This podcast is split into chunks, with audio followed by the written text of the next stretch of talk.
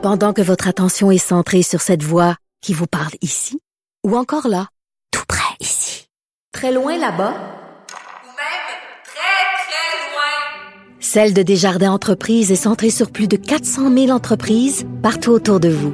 Depuis plus de 120 ans, nos équipes dédiées accompagnent les entrepreneurs d'ici à chaque étape pour qu'ils puissent rester centrés sur ce qui compte, la croissance de leur entreprise.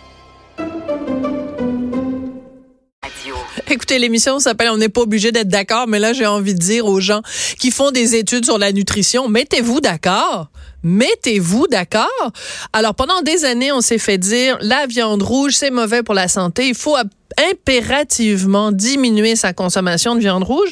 Mais voilà, Tipa, qu'il y a une nouvelle euh, étude qui est en fait une méta-analyse de différentes études. Et la conclusion, c'est que, ben, peut-être que oui, peut-être que non.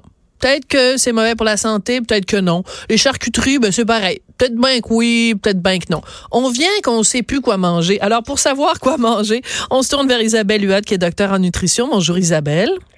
Hey, bonjour Sophie. Moi, je t'inquiète en lisant ça parce que j'ai dit les gens vont recommencer à manger Ben- des hot dogs, des charcuteries tous les jours en disant les nutritionnistes, ils savent pas ce qu'ils disent. Puis voilà, on peut en manger chaque jour. C'est exactement ce que je pensais qui allait être ta réaction. C'est-à-dire que quand on est nutritionniste, ça doit nous décourager voir des études comme ça parce que ça vient en- semer un doute immense dans la tête de la population. Parce que déjà qu'on trouve que vous changez d'avis aux deux semaines, là, c'est quand même majeur. La viande rouge a tellement été pointée du doigt comme étant le problème numéro un en alimentation. Là, si on se fait dire, parce que là, l'étude, ce qu'elle dit, c'est finalement 3 à 4 portions par semaine, vous êtes correct. Ben là, Oui, euh, mais en- en- c'est ça.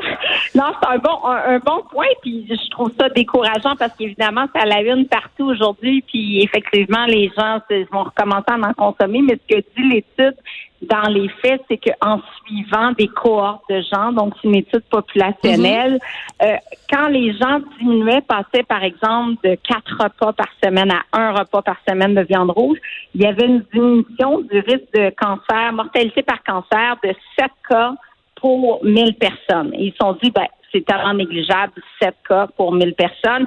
Et pour les, la viande, la charcuterie, c'était 8 cas pour 1000 personnes. Puis bon, ben, c'est pas euh, tant significatif, euh, ça diminue le risque, mais tellement euh, dans une moindre mesure. Puis moi, ce que j'ai envie de dire, ben, que le cancer, ça reste la première cause de mortalité. Ben oui. 7 cas, c'est, c'est, c'est quand même quelque chose. Et, et chaque diminution un potentiel de diminuer la mortalité au pays, puis ça vaut la peine quand même. C'est juste ça. que j'avoue- qu'on s'attendait à des résultats supérieurs. Toutes les études antérieures ont démontré que la diminution de, de consommation de viande rouge au profit des protéines végétales et viande volaille, poisson était bénéfique, pas juste sur le cancer, mais sur l'Alzheimer, sur le risque de dépression, sur euh, diabète, maladie cardiovasculaire. Et ça, ça nous dit, bon, ben, c'est bénéfique, oui, mais tellement peu, est-ce que ça vaut la peine? Mais moi, j'ai envie de dire, s'il dit oui, ça vaut la peine, euh, faut pas dire on met tout à la poubelle ce qu'on a enseigné depuis, surtout depuis 10 ans, où euh, l'OMS a même catégorisé la viande rouge comme potentiellement cancérigène et les comme cancérigènes parce que dans les charcuteries, on a quand même bon des nitrites, là, bon, de moins en moins, mais il y en a quand même, et du sodium qui, qui en excès, qui, qui, qui augmente le risque de toutes sortes de problématiques de santé aussi. Là.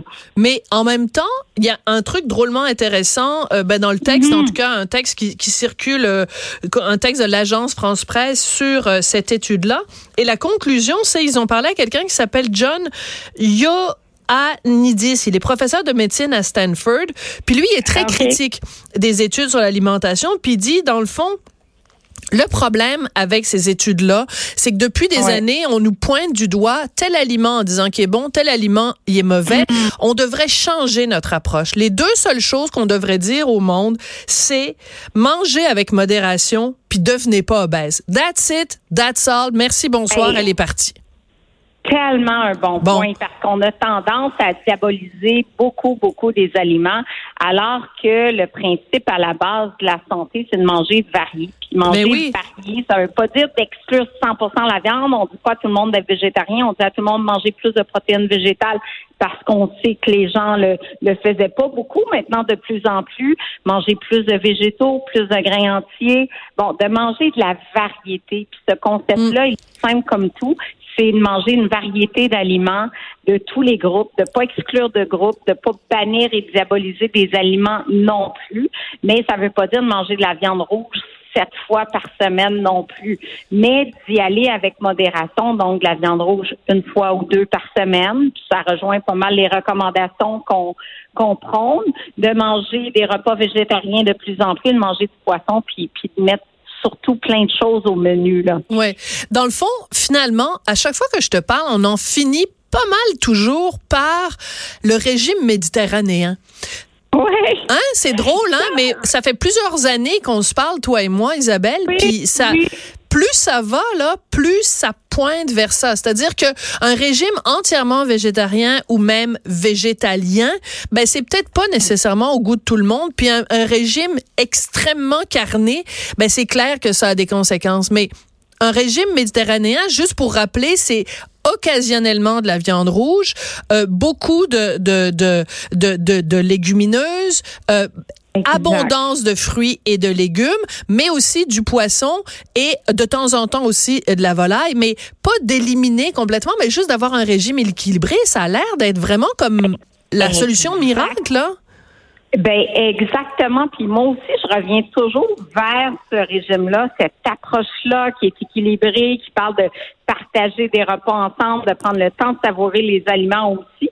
Puis quand on regarde la pyramide du régime méditerranéen, ben la viande rouge, elle est en haut de la pyramide au même titre que les sucreries. Ça ne veut pas dire de ne pas en manger, ça veut dire d'en manger moins fréquemment et de mettre à la base effectivement des protéines végétales qui, de toute façon, sont meilleurs pour l'environnement.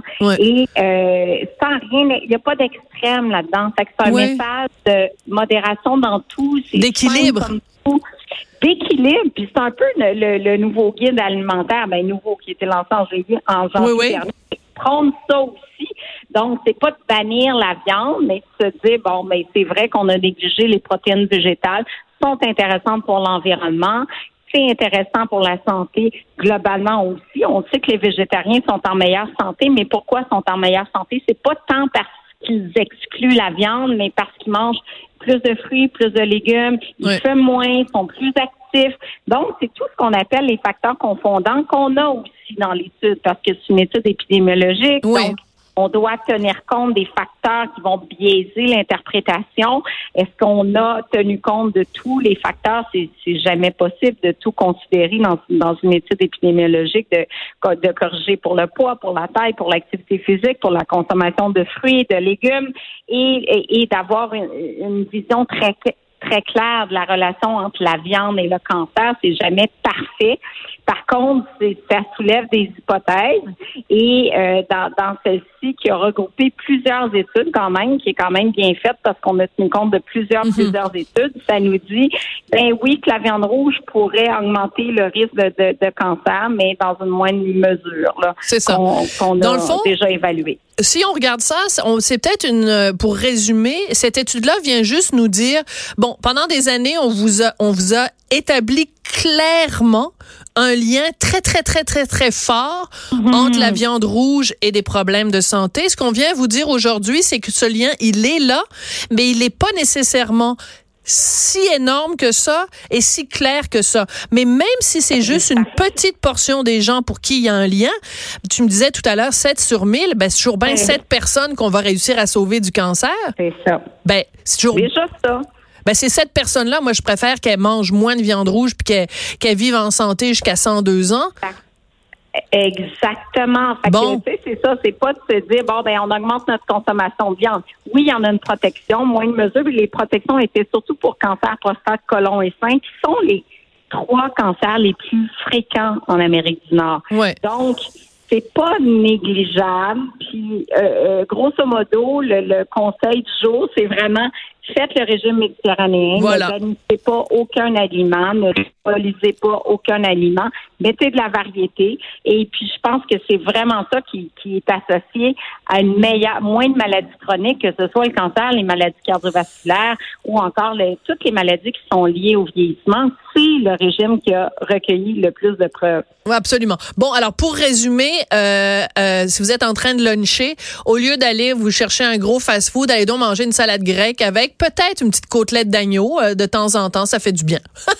De temps en temps. Ben oui, de temps en temps. Hey, la modération a bien meilleur goût. Merci Ben beaucoup. oui. C'est un plaisir, Isabelle. C'est au plaisir. Merci. Isabelle Huot, docteur en nutrition. Vous lisez aussi régulièrement, bien sûr, entre les pages du Journal de Montréal, Journal de Québec.